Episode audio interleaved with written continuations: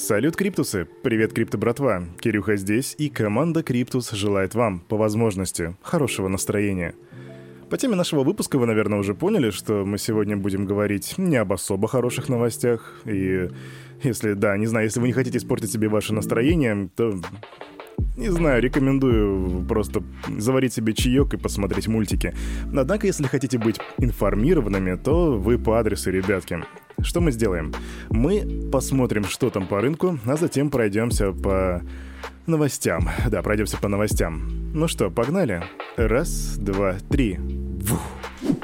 Ну что ж, давайте полюбуемся на рынок. Что у нас здесь? Waves плюс 14,6%, ОКБ плюс 9,3%, QNT плюс 4,8%. Но есть у нас и аутсайдеры, есть те, у кого есть серьезное падение, например, КДА минус 6%, Solana минус 6,8%. Дедуля биткоин показывает э, сегодня падение в 4,5%, то бишь он опустился до 41,383 долларов.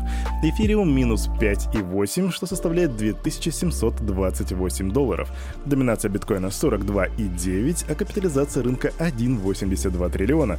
Говоря об индексе страха и жадности, 33 пункта, что является показателем страха. Ну а теперь мы с рыночком разобрались, давайте посмотрим, что там у нас по новостям. О политике говорить не хочется, но мы заложники ситуации, мы будем говорить сегодня о политике. Но для начала давайте, для начала просто стартанем с nft -шек. Раньше мы такого не делали, сегодня сделаем. А активность на рынке NFT начинает, начинает снижаться. Есть мнение, что хайп NFT постепенно проходит. В феврале было зафиксировано 796 тысяч уникальных покупателей NFT. Это на 12% меньше показателя января. Популярность поискового запроса NFT упала на 60-70%.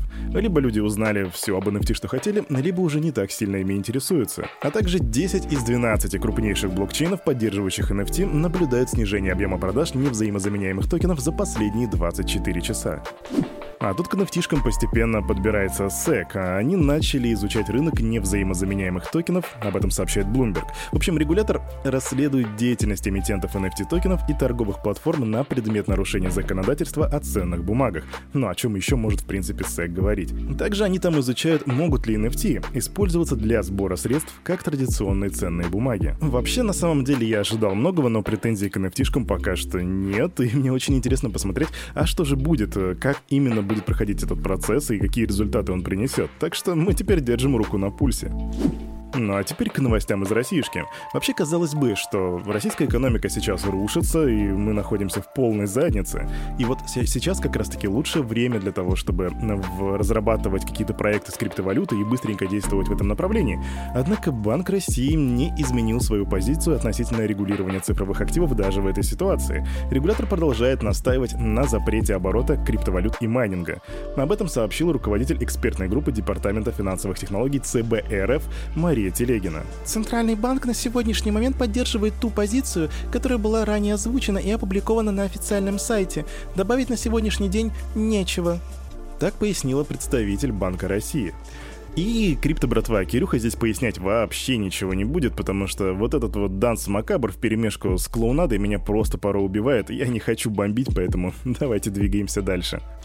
На протяжении уже почти что недели всем интересно, а как поведет себя Binance вот в этой текущей ситуации, потому что они вроде как должны соответствовать санкционным предписаниям США и Евросоюза, и вот сегодня у нас, вернее вчера, у нас наблюдались блокировочки, были информации.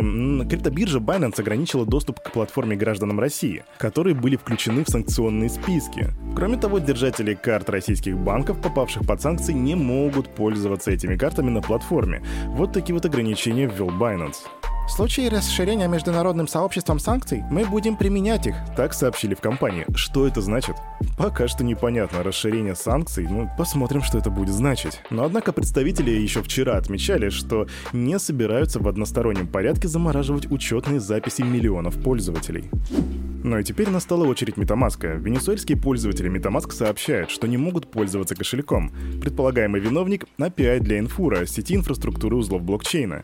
На странице поддержки Metamask говорится, что Metamask и Infura недоступны в определенных юрисдикциях из-за соблюдения законодательства. И пока по имеющейся информации VPN помогает обходить подобные затруднения. Как будут обстоять дела дальше, неизвестно. Но вообще в сети есть информация о том, как можно обходить блокировку Metamask, если она вот так вот локальная блокировка происходит будет где-то на уровне какой-то страны. Так что рекомендую сделать research, ознакомиться, как можно себя обезопасить и обезопасить свои активы.